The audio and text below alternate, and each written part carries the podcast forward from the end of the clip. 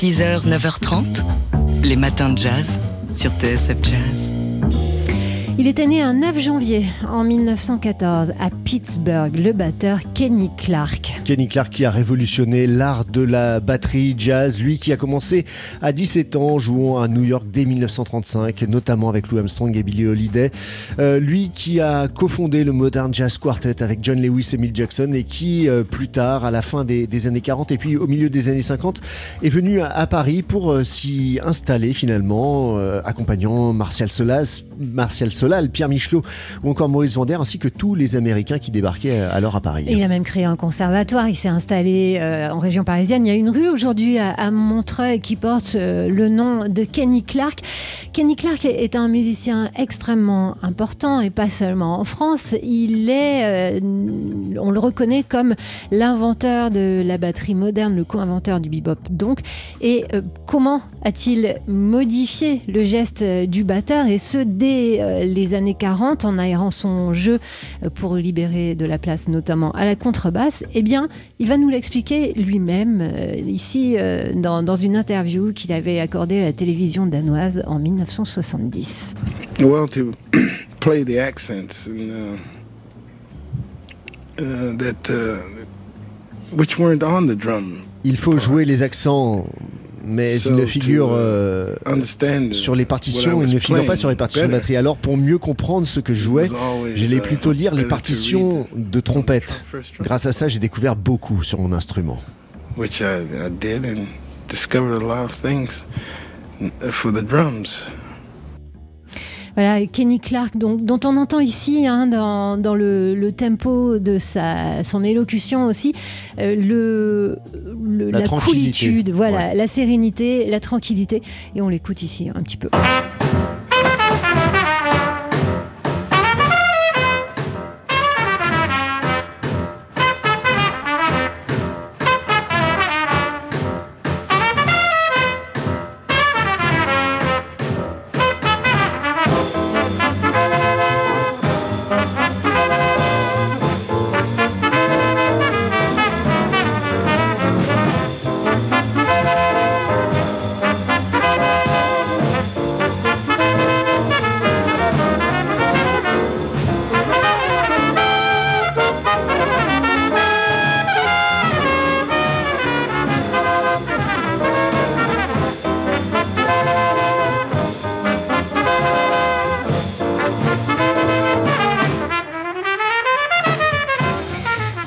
Kenny Clark, euh, donc qu'on entend ici au, sein du Howard McGee et Fats Navarro Sextet, avec déjà euh, le, à ses côtés, le pianiste euh, Milt Jackson, son complice, euh, Kenny Clark, donc qui était né un 9 janvier en 1914.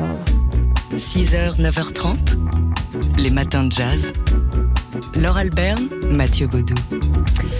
Welcome to the 20s. Alors oui, Welcome to 2020, mais Welcome to the 20s, c'est le titre d'une programmation euh, de films, de fiction et documentaires à voir ou à revoir sur euh, le site d'Arte. L'idée est simple, puisque nous entrons dans les années 20, Arte se replonge dans les autres années 20, les années folles, celles de 1920, avec donc cette sélection de, de films indispensables à voir pour certains seulement jusqu'à samedi. Il y en a qui vont disparaître du site jusqu'à samedi, c'est pour ça qu'on vous en parle. Allez sur le site d'Arte pour voir par exemple ce fabuleux documentaire sur Josephine Baker, première icône noire. Il y a aussi euh, Chicago, le film de, de Rob Marshall avec René Zellweger ou encore Bugsy Malone d'Alan Parker. Du côté documentaire, euh, hier on évoquait euh, Gershwin, le classique américain hein, qui, retrace euh, la carrière du compositeur de Porgy and Bess. Et il y a aussi peut-être quelque chose qui peut vous intéresser sur la révolution du 78 tours. Bah oui, c'était il y a 100 ans, le 78 tours, c'était hier. Enfin bref, on aura largement l'occasion de revenir en détail sur certains des films proposés, mais euh, oui, dépêchez-vous. Chicago et Josephine Baker, ça disparaît demain, euh, non, samedi. Mmh. Donc euh, voilà, bah, vous avez un, un, soir par film à consacrer donc à ce Welcome to the 20s. Rendez-vous sur le site arte.tv. 6h, 9h30, les matins de jazz. Laure Alberne, Mathieu Baudou.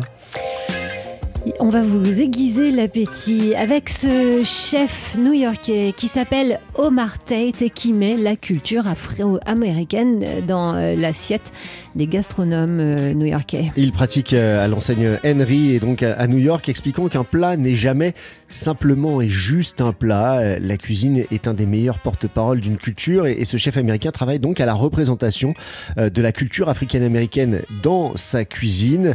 Il est à l'origine, par exemple, exemple du, projet Honeysuckle, euh, peut-être en hommage à Thomas Fatzwaller, euh, Omar Ted qui est fan de jazz hein, par ailleurs. Euh, le principe est simple, il prépare un menu pour 10 personnes en honorant l'héritage africain-américain à l'image de ce que fait l'italien Massimo Bottura pour la culture italienne par. Alors c'est très tendance hein, aux États-Unis en ce moment de faire des dîners comme ça pour, pour un nombre limité de convives et un nombre réduit. Alors l'idée c'est pas que Omar Tate revisite les plats traditionnel africain-américain euh, à la mode 2020, euh, mais vraiment qu'il digère euh, sa propre culture africaine-américaine et qu'il la réinterprète à l'image, par exemple, de cette soupe aux huîtres qui raconte, parce qu'il accompagne chacun de ses plats d'un discours, d'un fond, qui raconte donc l'histoire d'un esclave affranchi qui vendait des huîtres tout près du marché aux, esclaves où lui-même aurait pu être vendu. Amateur de jazz, je l'ai dit, il mentionne volontiers Monk ou Coltrane lorsqu'il euh, explique sa, démarche. Euh, il souhaite repousser ainsi les limites de la création et, challenger, dit-il, la cuisine en l'enrichissant à, l'image de ce qu'avaient pu faire les jazzmen qui ont euh, bouleversé la musique.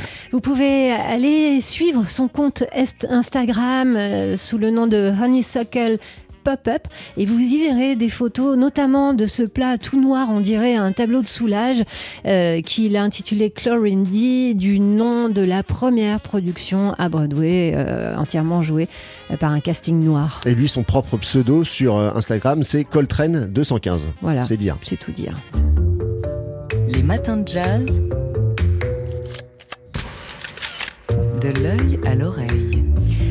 Et comme tous les jeudis, on parle d'art avec vous. Ce matin, Jean-Christophe Castelin, directeur du Journal des Arts. Et vous allez, Jean-Christophe, nous raconter une histoire de soft power aujourd'hui. Oui, ça se passe en Russie et ça a trait à, l'art contemporain.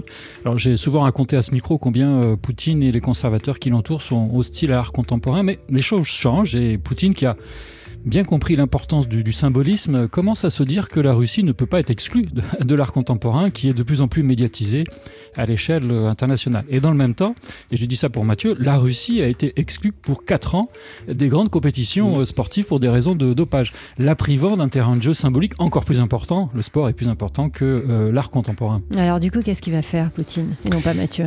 Eh bien alors, de manière très hypocrite, il va laisser des intérêts privés euh, prendre en charge l'organisation du pavillon russe de la Biennale de Venise pour les prochaines éditions, l'architecture dans un an et l'art contemporain dans, deux ans. Alors la Biennale de Venise c'est un rendez-vous qui est très important. C'est vraiment un terrain de jeu très important euh, pour euh, l'architecture et l'art contemporain, qui distribue des prix hein, qu'on appelle des Lions d'Or. D'ailleurs, j'en profite pour vous dire, euh, ma chère Laure, que John Baldessari, un grand artiste conceptuel de la côte ouest américaine, qui avait reçu le Lion d'Or en, 2009, vient de décéder justement sur la côte ouest. Donc, retour en Russie, il se trouve que de plus plus d'oligarques russes s'intéressent à l'art contemporain en ouvrant des lieux, le, le plus connu étant Roman Abramovich, qui a créé un musée d'art contemporain à Moscou qu'on appelle le Garage. Le ministre de la Culture a donc euh, dessaisi euh, le commissaire officiel en charge du commissariat de la programmation des prochaines éditions de la Biennale au profit d'une société privée dirigée par deux femmes. Vous voyez que la Russie n'est pas forcément un pays si machiste que ça. Bon, ceci dit, la Russie n'a pas perdu ses bonnes vieilles habitudes. Il se trouve que l'une des deux femmes, la première est la fille du ministre actuel des Affaires étrangères et l'autre la fille d'un ex-général des services secrets. Vous voyez, le mélange des genres a encore de beaux jours devant lui en Russie. Ben oui, on se refait pas. Jean-Christophe Castellin, directeur du Journal des Arts. Les matins de jazz. De l'œil à l'oreille. Et on retrouve Jean-Christophe Castellin, le directeur du Journal des Arts, pour nous donner des nouvelles du monde des arts. Et Jean-Christophe, encore un tableau de Léonard de Vinci, apparemment, qui ne serait pas de la main du maître. Et oui, encore un scoop euh, du Journal des Arts. Et c'est pas une œuvre. Quel journal hein? Quel journal? Et c'est pas une œuvre mineure, puisqu'il s'agit de la Scapigliata actuellement exposé dans la grande exposition euh, au Louvre, la Scapigliata, autrement appelée la tête de jeune fille, donc un tableau ultra célèbre. Alors, nuançons un peu, hein, c'est comme pour le fameux Salvatore Moody, j'en ai souvent parlé ici, ce tableau est sorti de l'atelier de Léonard, et toute la question est de savoir s'il y a mis la main ou pas, et s'il y a mis la main, dans quelle mesure. Rappelons aussi que ces questions d'attribution se posent aussi pour tous les grands maîtres anciens euh, qui avaient également des ateliers. Euh, en, attendant, je l'ai sous les yeux là dans le Journal des Arts. C'est quand même un tableau magnifique, que ce soit de Léonard ou pas. Euh, vous avez une exposition à nous proposer pour ce week-end? Est-ce qu'on nous écoute à Antibes, Laure? Oui, on nous ah. écoute. Alors formidable. Alors, 98.1, bonjour. Bonjour les Antibois, je voudrais vous recommander une exposition euh, sur la sculptrice euh, Germaine Richer qui se tient jusqu'à fin janvier dans votre charmant musée Picasso que, qui est installé dans ce non moins charmant euh, château Grimaldi dans, le vieil Antibes. Germaine Richer qui est disparue en 59, très très grande année, est connue pour ses sculptures étranges, des hybrides d'humains, d'animaux et, de végétaux. Le, le parcours se concentre sur un pan moins connu de son travail puisqu'il s'agit de ses dessins et ses gravures en relation avec ses sculptures, mais on voit aussi plusieurs de ces sculptures et c'est très intéressant.